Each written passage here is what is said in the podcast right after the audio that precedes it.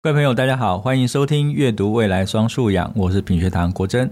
每一个人在成长的过程里面呢，都听过许多的童话，许多家喻户晓的童话，我们也会讲述给我们的孩子听。但这些童话背后的价值观都适合孩子吗？还是反而让孩子落入过时的思考框架呢？今天邀请到的来宾是我的好朋友，亲职沟通的作家罗怡君老师。怡君老师长期推广儿少阅读跟思考。也担任过企业讲师，还出了好多本书，包括我们今天要谈的这本《童话逆思维》。欢迎怡君老师来跟我们一起聊一聊，如何借由童话培养孩子的创造力和思考力。怡君老师好，Hello，国珍好，大家好。哎，怡君，在《童话逆思维》这本书里面，我们可以看到重新诠释、改写经典童话，打开孩子的创造思考。那你在写作之前有进行故事的挑选吗？我相信一定有，因为那么多故事，你偏偏挑了这十三篇哦。嗯嗯嗯、如果想要进行这种改写创作，应该怎么选材、怎么写才会是好的改写？其实里面每一篇后面带的两篇改写，我都写得非常的精彩。所以你是怎么去构思改写这些故事呢？有些就是写不出来吗？应该要很诚实的说，对不对？嗯、其实我曾经有一趴是夹中国的故事。嗯，比如说像愚公移山、夸父追日，嗯，类似像这样的故事。可是你知道为什么我后来就把这一个段落拿掉的原因，是因为，哎，我赫然发现，当你有意识的去搜集跟整理的时候，你就会发现，中国民间故事就是我们小时候比较熟悉的那些东西，他们想强调的那些价值观啊，还真的蛮一致的，嗯，比较没有那么多元的样貌。所以我后来就比较放弃，因为比如说像愚公移山也是勤劳嘛，对，那你也可以说他很固执嘛，嗯，这旁边的家人真的很衰，对不对？嗯、呃，爸爸决定要移山，怎么世世代代都要移山，这是怎么都没有人反抗呢？那夸父追日也是一个叫大家不要这么不切实际的幻想。我觉得在挑选的时候，的确我有感觉到，哎，对耶，我们华人流传的东西似乎真的更紧了一点，更封闭了一点。嗯、相对起来，在西洋童话故事里面，它里面真的。可以被改写的元素很多，我觉得这是我自己新的发现了，以前没有意识到。好，你只会听故事而已。如果真的要做改写创作的话，其实这本书有跟我们自己读书会的小朋友一起分享过，他们有时候就会点名说：“你干嘛不写小红帽？”我就说：“小红帽的这个故事很多人都改写，但是我觉得它比较属于情节上的创作。”它比较难把我想要颠覆的一些观念放在里面，所以如果说这本书我是怎么挑选故事的，我的确是有挑一些素材，比如说小美人鱼，就是因为它是爱情的关系；国王的新衣，它可能牵涉到的是管理。它有更大的群体的面向，而不是只有单一个人的面向。个人面向就是放养的孩子嘛。嗯、蟋蟀跟蚂蚁，它可能讲的就是所谓的勤劳，所谓的天赋，然后还有很多的个性。在改写创作的时候，我觉得让孩子去选他们自己想要的，因为他可能在里面真的有话要说，所以他才会在那个故事里面看到了某一个他可以着力的点。的确，在这个故事的选择上面，我觉得很成功，因为这些故事大家都熟悉，然后对里面的寓意我们都很清楚。它基本上就是我们从小到大学习这些经典的价值观啊，哈，或者是学习这种生活态度啊，大家都知道的故事。那当你去做逆思考跟颠覆它，给予新诠释的时候，那的确对我们原来的认知是很大的冲击。嗯，所以我觉得这次在这个选文上面是非常成功的哦。我刚才会问说，写作这件事情是说。现在是因为你写了这本书，嗯，家长呢？家长如果今天我也想借由童话故事，或者是生活里面的熟悉的事物，在进行一个不一样观点的分享，甚至跟同学进行讨论的时候，孩子进行讨论，那可以怎么做？其实小朋友很讨厌写东西啦，嗯，如果你要他写东西，比较好的方式是他可以先说得出来，嗯，他就比较不会害怕。所以这个时候呢，玩故事接力就会是很好的起点。最好不要一个人玩，对，很像是我在起个头，然后就逼着你一定要去想，而是说你自己有没有办法接招？他编了一段换你的时候，你真的有办法编吗？这我真的有经验可以跟你讲。哎，我觉得，我觉得很多家长不一定可以。我爸爸在我小学大概三四年级的时候，哦，更小，我大概三年级、二年级的时候，那当然我我弟更小，那个时候我们两个差四岁。因为弟弟小，所以他还有床头故事的时间。嗯，那我长大了就比较没有床头故事时间。那那个时候大部分是我妈妈讲，但我爸有时候也会出来讲。那我爸讲故事呢，他就跟你一样，他他一个非常逆思考的人，他就像是破框的。他觉得自己讲故事，呃，念故事书真的有点无聊，所以他每一次要跟我们讲故事的时候，他都说：“来来来，我们来玩故事接龙。”所以他就开了个头，就说：“从前啊，有一个农夫啊，怎么样怎么样怎么样讲。”然后接下来就说：“好，那国珍换你讲。”哇！我本来是躺着要听故事的，可是现在就变成我要接故事，好吧？那我就试着把它接下去啊。那农夫呢，就种田很辛苦啊。那他有一头牛啊，那头牛跟他很久啊，哈。然后那头牛有一天生病了，然后就故意说：“那弟弟换你。”那弟弟就开始，哎，弟弟还蛮好的，他就是凭空想象，反正他头脑里面没有太多受限嘛，哈，年纪小哦，开始接了故事。然后我爸觉得说：“哎，不错。”然后又接下去，接了几轮之后，就觉得说。每次都要去想新故事，很难，很累。我就开始把我知道的故事接进去。哦、嗯，接进去之后呢，我爸也没有说你怎么可以接熟悉的故事。然后接了球之后呢，开始又编成他自己的新故事。嗯，然后又丢给我，又丢回来。那我在想说，他到底要不要你们睡觉啊？这很醒脑哦、嗯。那后来就变成我试着要把旧的故事放进去，但是他就不断的破框。对，然后又有新的新的条件加进来，就算是旧故事也加新故事，没错没错。然后就逼着我必须继续去想。对，好，那反正这样子玩了好一阵子啦，就是每天晚上就的，但时间不长，就是五到十分钟，然后接一个故事。那一开始通常都是他接故事的结尾。嗯，好，因为我们如果没有去结尾，故事会不断的接下去。对，啊，他自己就帮忙做结尾。那。有的时候我们会顽皮，就说很快的，所以故事就结束了。不行，你不想要再接的时候，所以故事就结束。然后他又会说：“哎，可是后来又发生什么事情，又是硬接下去哦，所以很麻烦。你要跟一个小说家说把故事结束哦，非常难。那一路就会再继续编下去哦。哎，可是坦白讲，我觉得接故事是一个很好的练习。嗯嗯。因为你必须先学会听，嗯，好，然后听的过程里面，因为你知道要接，所以你一边听，你要重新去组织，然后接下来去预设那个情境要什么发展，嗯，因为你希望达到什么结果。真的有时候我会故意接，然后要让弟弟很难接，设陷阱去。那当然，弟弟他没有这种想法的限制，他通常又会神来一笔又接下去，他又很超现实的跳出去了。对，然后我爸又居然接得下去，所以在里面其实最紧张的是我。你不觉得这跟人格特质很很有关系吗？很有关系，很有关系。对对？但是我觉得那那样子的过程，其实把一种聆听的、理解的，甚至是创造力伸展开来，嗯，而且用一种有趣的方式伸展开来。对。哎，那你刚才讲到接故事，那如果今天要让我们在家里面也能够玩接故事的游戏，第一个有没有年龄上面大概什么时候会是适合的？第二个年龄什么时候适合，或者根本没有年龄上面的限制？那另外一个是家长应该做好什么样的准备，他才能够让这个故事像游戏化的创作能够落实？有一些基本上第一个问题应该是没有什么年龄的限制，而且你要知道，你跟越小的孩子接，你的麻烦会越大啦。是，那你跟越大的孩子接，你就会很快的感觉到无聊两个字。他会比我们更无聊。对，所以这件事情真的是趁小做比较好，好，因为他会习惯这样的对话模式。很多孩子到长大之后没有办法跟家长对话，是他会觉得家长突然改变一个沟通模式，他会觉得很奇怪，是很别扭。可是如果从小就有这样子大量的对话，他可能会比较理解你是一个框架比较大的妈妈，跟爸爸反而比较多机会跟你讨论心事。第二个问题要做什么准备哦？其实这个蛮多人问我的，因为他们通常就会说：“罗一君，我们不像你反应这么快，好吗？”嗯我就是会宕机，那我该怎么办？然后我是要等孩子觉得哦，跟你接着很无聊哎，然后就离我而去吗？我说没有，你可以先预习嘛。预习是什么意思？就是说你自己可以先想好一两个版本、两三个版本。那或者是说，你就你对孩子的了解，我觉得这是很有趣的哦。你到底够不够了解你的小孩？像我的话，我可能。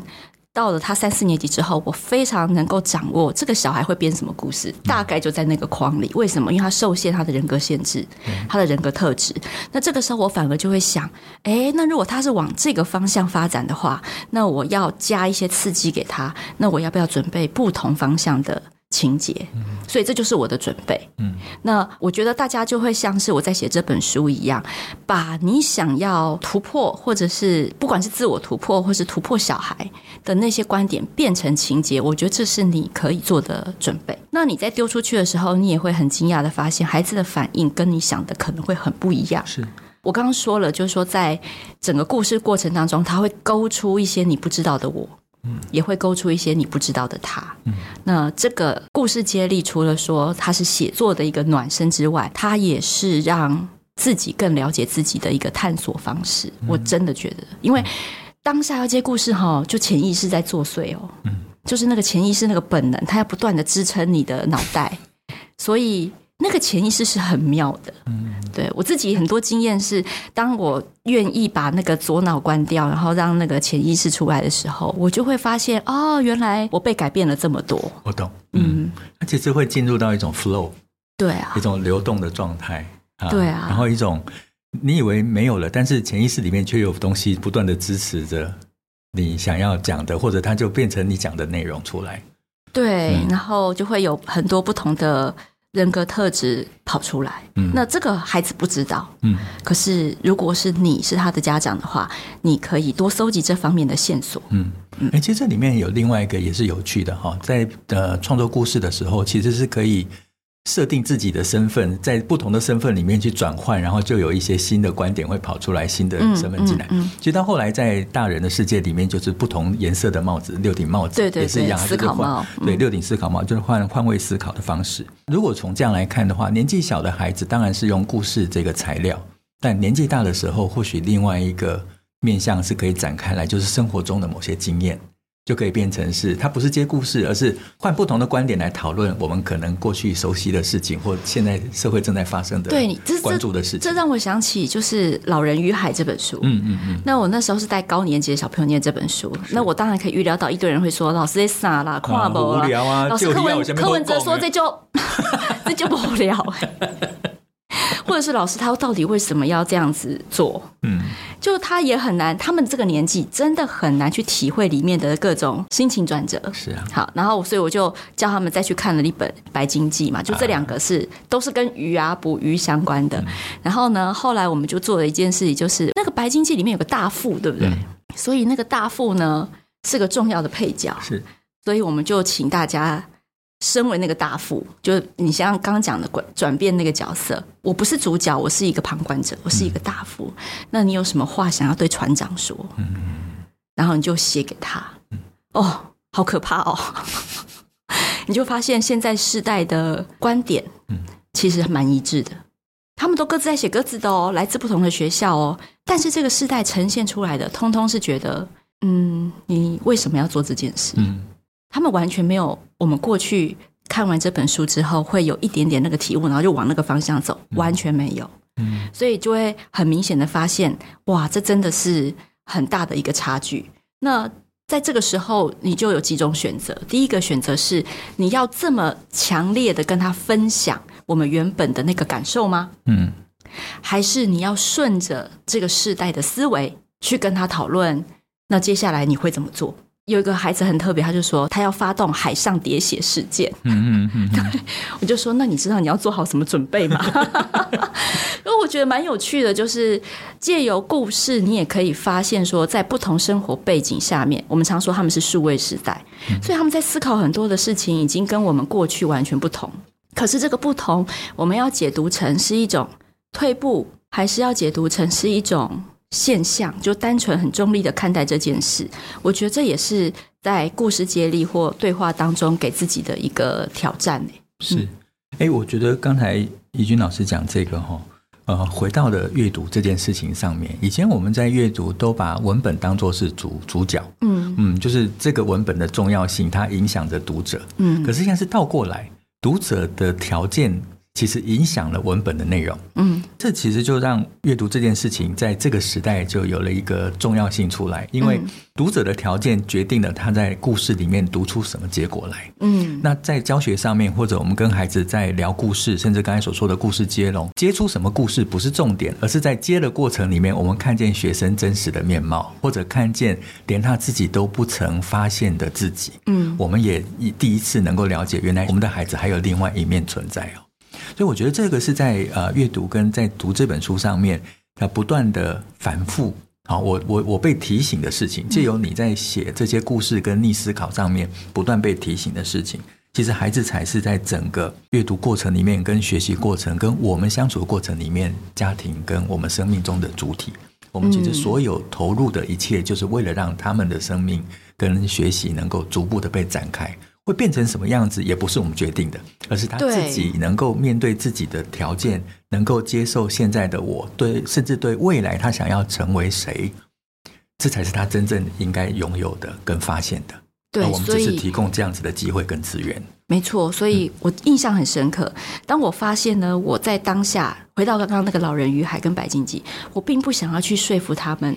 这个意志有多坚强啊？老人又怎么样啊？或者跟命运之间的对抗啊？对，我完全不想要，我完全，我忽然发现我完全不想要跟他们说这件事了。嗯，所以我当下只有问他们一件事：说好，那你们都觉得这两个人很执着，对吧？嗯，我说，那你想想看，有什么事情会让你这么执着？嗯，哦，那他们就开始想喽，在他们有限的人生当中，到底有什么事情可以让他们如此执着？那你看，我们平常几乎没有时间让孩子去想这些事，大家都是不断的想要告诉他们生命的坚韧啊、信心啊这些东西。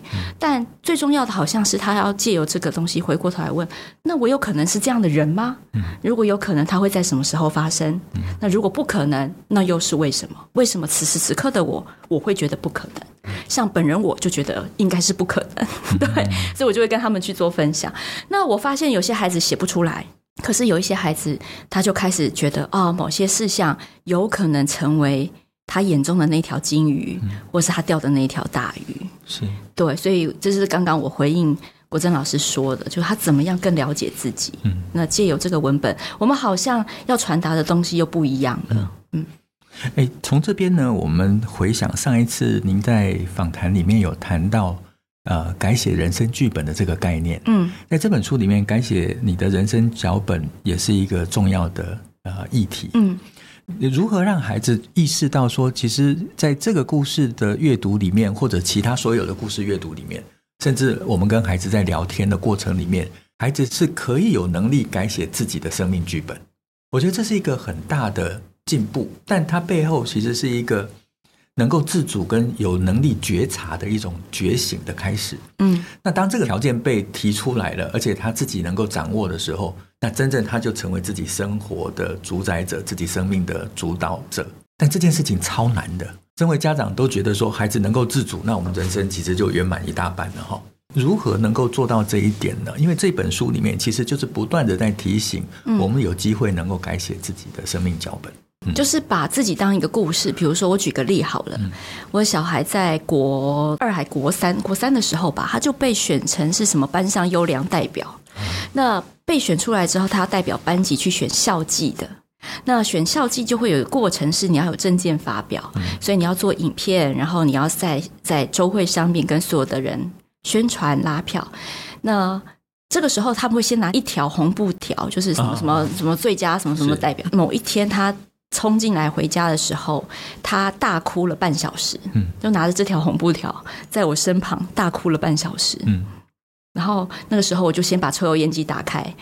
准备要做菜，我想说，我实在是受不了你的哭声，但我知道你想哭。嗯、好，他哭什么呢？他就觉得他在这么繁重的课业当中，要考试，要干嘛，要干嘛干嘛，然后他要去做一件他很不喜欢面对群众的事情。那他要还要再去剪影片，然后可能这个影片还要再拍很多人，要请很多人帮忙。他觉得光是沟通这件事情，他就好累哦。嗯、他想到这所有哇，满天满谷的工作，嗯，他就崩溃了。他就哭了半小时，哭得好伤心。嗯、那我那时候就想一件事情，我说：“好，你要不要想一下不同的可能？第一个是你想不想做？”他说：“我不想，我觉得我好累。嗯”我说：“那你不想做，那我们就继续往下写嘛，就很像在写这个故事。不想做，所以你要去跟老师说吗？嗯，说你的能力还没到这个程度，呃，你可能人缘不错。”但是你没有能力兼顾这么多的工作，我说这也是一种接受啊，这也是一种承认啊。然后哎，我们的故事就写到这里，对不对？他就想一想，他就写不下去了，他就说我不要。我说不要的原因是什么呢？是因为你觉得很丢脸，还是你觉得你有能力，还是有什么其他的可能？啊，我就我们就你不觉得这很像就是在继续写下去？他就说。他说出了一个很好笑的，你看他都不是这两条路哦，他就讲说，呃，我觉得这样我辜负了同学选我的期待。嗯，哦，原来他最在意的是同学，什么什么自己的面子啊，老师啊，根本就不重要，他在意的是那那我说我不要了，那那些同学会怎么想？嗯，我说：“那所以你的感觉是你要为同学继续而战喽？”他说：“好像也只能这样了。”这个时候他就把这个部分写完了。嗯、我决定我要这样做了。好，我就说：“可是你还是没有停止哭泣，可以告诉我为什么吗？”嗯嗯嗯、对，他说：“因为我真的很不想要露脸哦，他不喜欢公众的那种发表的压力。嗯”我说：“好，那如果是这样的话，继续写哦。我们可以怎么做？”那个影片啊，你很不喜欢找人，对不对？对，那我们要不要做一支里面全部都没有人的影片？嗯、你觉得一支没有人的影片可不可以告诉人家六号谁谁谁很棒？嗯、他就说我可以哦，嗯，所以他就做了一支完全没有人，通通是小动物在讲话的影片。对，OK，所以你就会发现说，哎，我们如果把自己当成是故事里面的一部分。有的时候在讲很多教养理论，人在讲很多什么什么对话模式，其实都不是一般大人轻易可以改变的惯性。嗯、那可能孩子突然发现你学了什么东西回来，讲话变了一个样子，他也会想说：“呃，我来看看三天之后你会不会变成原貌。嗯”但如果我们是用这么自然的故事的这种方法，其实你就会帮他想出很多种剧本，而没有一种剧本是需要带着。必须成功，或者是有什么样子的教养的意义在里面？没有，你就只是在探索各式各样的情节的可能性。嗯，所以我觉得把它用在改写人生脚本，就是这么简单而已。嗯，你就把它当成在写一个故事，把眼前这个小孩当成是旁边那个邻居家的小孩，所以你对他有很多种无限的可能。我觉得这就是一个。那如果回到我们自己家人身上，大人身上。我记得，因为我跟我妹妹说过一句话，跟我弟弟也说过一句话。我说他们常常会很羡慕我，就是好像有很多还不错的运气啊，或者是我每天都过得都觉得自己很幸运啊，很开心。他就觉得为什么全罗家的好运都在你身上了？这样，我说其实不是哎，我说其实是你们从来不愿意去做实验。比如说，我就跟我妹说，你每天可不可以选一件事情，你本来想做 A 的，你就刻意做 B。嗯。你就每天选一件事情，这样就好了，做一个练习。然后我也跟我弟说，没有啊，你看你每次做决定，你都是按照你所有的惯性，然后你都觉得你自己那样子很棒很合理。可是在我眼中，你其实一直不断的重蹈覆辙。我说，那你可不可以就是跳一个痛，就这次就不要这样做，一次就好，然后你看看会发生什么事。所以我也想要这样子邀请所有的人，就是改写自己人生脚本。我们常常说，很多现在身心灵的。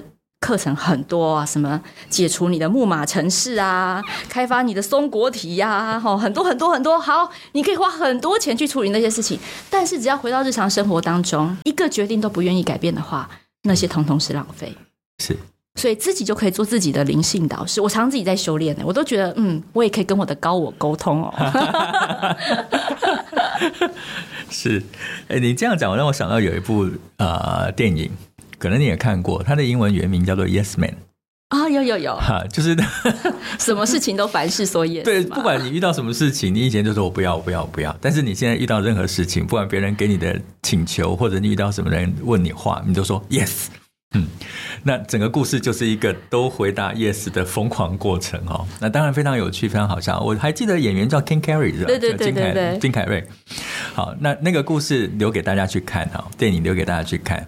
但的确，当我们开始用有别于过往我们自己固有的心态或者是啊想法去做事情，不管是接受或者去尝试，好，它的确会给我们带来不一样的冲击。嗯，而那个我们从来没有走过的那条路，才可能逐步的在我们面前展开来，而让我们有选择的机会。嗯，我觉得这是一个很重要的关键。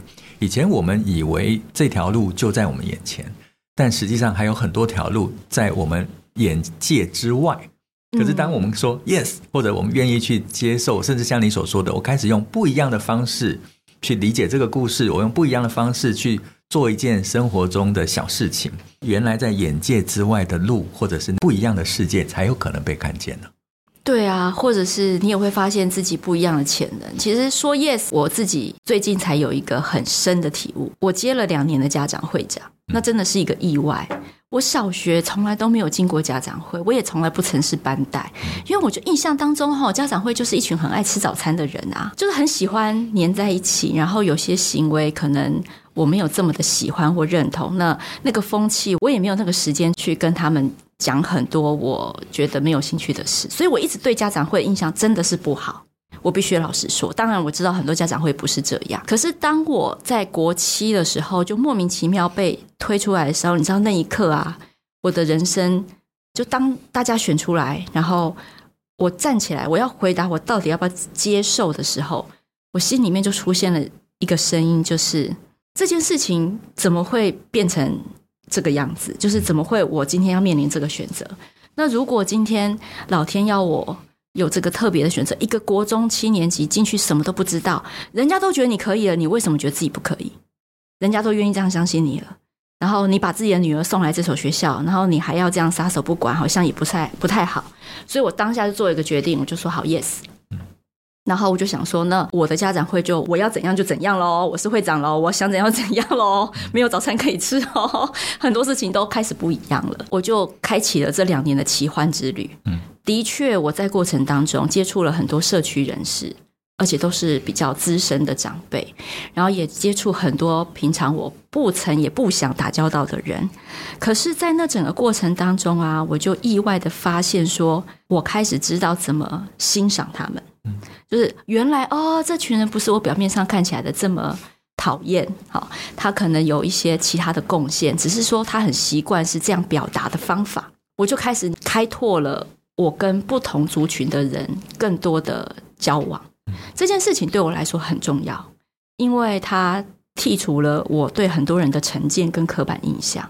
那我觉得我在里面变得更谦虚，虽然我是会长，我也变得更谦虚。然后我就尽量让很多不同样貌的人都愿意在我身旁。所以那两年应该被号称是最风平浪静的两年。然后校长都觉得我八字很重。然后其实我后来发现，哎，不是哎，是当我们愿意把自己打开的时候，很多人也愿意打开他其他的面相，跟我们相处。所以有一些啊。平常他们可能国小就是家长会，所以带着一些过去的习惯，或是带着一些过去的应该，然后到了我们这边跟我们相处的时候，呃，他也愿意放下过去很多事情，然后选择用另外的新的面貌来跟我们相处。所以，这如果我没有说 yes 的话，我可能现在还是对那一群人有很深的误解、成见。对对对，所以我觉得每一个人在日常生活当中，包括你在职场上。真的都可以随时说 yes，然后试试看会有什么奇幻之旅发生。嗯，哎，对你讲的这个，我其实非常有感哦，因为我今年接了我们社区的主委。哎，所以你就知道，嗯，你也在说 yes，的确是个奇幻之旅，是不是奇幻之旅？而且很多事情都说好，我们来做，或者是嗯，好，可能这样做不是。所以你是会去扫水沟的这样清清垃圾吧？我都说，哎，我们大家一起来做这件事情。呃，好，那当然这个就题外话哈。但的确，你刚才讲说换一个想法，换一个身份。过去我们觉得说不会是这个样子，但当我们决定说好，那我们就来做这件事情，的确就是一个完全不一样的版本。上一次我们所谈的内容跟这一次所谈的内容，如果要归结到一个重要的核心概念的话，我们借由童话故事去创造一个有别于原来版本的新版本。但在这一次我们谈到把它落实到真实的生活里面，我们如何从不同版本的童话的经验里面，去创造我们自己生命中的不一样的版本。我相信，在我们的听众里面，有很多家里面的孩子正在经历您之前所经历的，孩子正在探索生命啊，孩子对于文字跟阅读上面的喜好，那也连接到他们自己的学习，或者是对于自己未来发展的想象。那面对这样子的阶段的家长，你觉得可以给他们什么样的建议？然后，如果听众里面刚好是学生的话，那你想直接给这些孩子什么样的建议？嗯，从你这本书来当出发点的话，我觉得最后一题感觉比较像是生涯探索，或者是探索自我的。对，因为你前面讲到生命不同的版本嘛。对对对，所以呃，我我会蛮好奇的，就是当你碰到一些真的很不如意的事情的时候，我觉得有一个念头我可以跟大家分享，就是如果。每一个人生命当中，比如今天是五岁的人、八岁的人、十二岁的人、三十岁的人，他在那个当下都有一些他自己觉得很严重的事。嗯，如果那件事情让他过不去的时候，我通常都会觉得有一句话可以帮助我，就是抬头起来看远方，远方有什么事情准备等着你，然后你就把它走过去。我觉得这个是支撑我克服很多很难过的时刻。好所支撑的一句话。那这句话是具有未来性的，所以我蛮强调，就是那个探索自我生涯规划，你要给的是一个未来性，而不是一个答案。其实你不要帮他缩小范围，我觉得这件事情蛮重要。我觉得反而是开拓更多的可能。嗯，那这跟很多生涯探索最后人家做的事情是反常的。嗯，因为很多人觉得生涯探索到最后应该有一个答案。嗯，要有一个缩小范围，所以我可以去选这个选那个。但对我来说，我觉得不是。我觉得未来如果大家都觉得百分之七八十的工作没有被开发，嗯，那你不应该去缩小范围，你应该是扩大能力。嗯。好，但扩大能力跟探索自我是不相违背。为什么这样说呢？是在国小阶段或国中阶段，我认为最需要给孩子的应该是大量多元的活动。很多孩子会说不要，那这个不要是珍贵的，因为这个不要里面会包含了你是不想、不能还是不会。借由说不要的这个时刻。去开启这个讨论，你是不能、不想还是不会是哪一种呢？嗯，我觉得这对孩子来说是一个，你只需要用这个问题去困扰他就好了，他就会一直不断的反问。嗯，所以我永远记得，就是我的孩子也是一样，只要我提什么就不要，那个不要里面可能有害怕，可能有包袱，可能有他真的不喜欢。都有可能哦，但如果我们只有停留在不要，然后就很快的决定我们要说服他吗？我们要引诱他吗？我们要跟他交换条件吗？或者是我们就听他的说不要了？如果家长很快就落到这四个选项，那其实你并没有办法帮助他去探索。所以你应该要跟他讲的事情是：那你是哪一种？不能、不会还是不要？嗯。所以，呃，我永远记得我我在做另外一个 podcast 就少年特优种，要邀请很多青少年，嗯、他们其实很想，但他们会害怕。嗯、那我请我的孩子去邀请一个特别的他的朋友上节目，他的很好的朋友，呃，很想来，但是他就回答了不要。那我就印象很深刻，我女儿就用了我的方法去。Coach 他的同学，他说：“你是不是觉得有点害怕？”他说：“对。”他说：“你知道吗？害怕就是代表你想要哦。嗯，如果你说不要，那就是不要。可是你有点害怕，就代表其实你心里面是有一点想要。你要不要把那个想要放大？嗯，然后你告诉我怎样你才要来？这很棒的区分呢。”对，这是非常好的区分。那这个时候我就感觉到说，哦，原来我们平常的对话已经内化在他心里了。是，他开始懂得自己去分辨我是哪一种。嗯，那这个东西对生涯探索来说是非常重要的。然后我们大家要借由说不要，慢慢的删去那个自己的轮廓才会出来，就像在做雕塑一样。嗯，那你不可能期待一个没有生命经验的孩子，除非他真的天赋异禀，或是他兴趣很独特。否则的话，大部分人真的都是借由删去法，才慢慢的把自己的模样摸出来。那我觉得，我们除了要给的是时间，给的是机会，还有就是这样子的一个探索的对话，其实就这么简单就可以了。嗯，所以看样子，我们家长能够做的还是给环境，家长能够做的是给支持。但是不一样的地方是我们有意识而且清楚的，我给予什么样的环境，给他什么样的影响。另外一个给予他的支持，不是只是啊。嗯毫无想法的说：“好，爸爸妈妈支持你。”没有，反而在这个帮他厘清跟跟他讨论，才是一种真正支持的做法。是，嗯，哇，时间很快哎。这本书其实，在我的阅读经验里面呢，它是一本非常啊值得沉沉淀下来，然后在某个篇章能够或者在某个故事停下来，那能够想一想这故事里面带来的启发哦。那刚才嗯。怡君老师所讲的，让我想到一本小说，可能跳很远，但的确让我想到那本小说，就是米兰昆德拉的《生命中不能承受之轻》。嗯，嗯，那很多人对这本小说里面有不同的诠释，可是我自己在读的时候呢，这里面一直有一个主调，就是故事发展的过程里面，给男主角带来改变的，或者是呃，给里面所有人物带来改变的，都不是原先生命中预期会发生的事情。嗯，所以就是那个。你没有办法预期的事情，反而成为你生命中最重的影响。嗯，好，就那个很轻的事情，实际上我们看待它是一个很很轻的小事情，可是其实它是给我们生命带来影响最深刻的事情。原来我们所预计的那个结果，不一定是你原先会发展的目标，反而当你打开来了之后，你以为只是一个插曲，或者只是一个尝试，它反而改变了一个人的一生哦。对啊，因为我们也是老天创作的故事情节的元素。嗯，有的时候你会不晓得为什么这件事会在这时候发生，是回过头来才知道，哦，我被创作了。对，但是呃，读了这个童话逆思维呢，开始会有一点点不一样哦。老天爷或许只给我们一个初步的脚本，但里面的细节跟细腻的情节，还是可以在我们自己的手里面哦去发展它。所以故事不是只有一个结局，我们所有读到的故事结局都是作者的。但我们想象一下，如果我们能够接手故事，你打算写出什么样的结局？所以，《童话逆思维》这本书，或许你在阅读的时候，整本书会给你一个整体性的观点。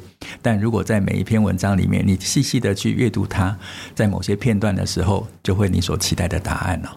那我们今天非常非常谢谢怡君老师再一次来节目，跟我们分享他的新书《童话逆思维》。我在这边呢，非常推荐各位，不管是年轻的朋友，或者是家长跟老师，这是一本值得你好好阅读的书哦。那时间很快，我自己呢很享受今天跟老师的访谈。那如果各位也跟我一样，那欢迎各位订阅分享。那我们就下次再聊喽。谢谢大家，希望大家喜欢。嗯，谢谢谢谢怡君老师，拜拜。谢谢，拜拜。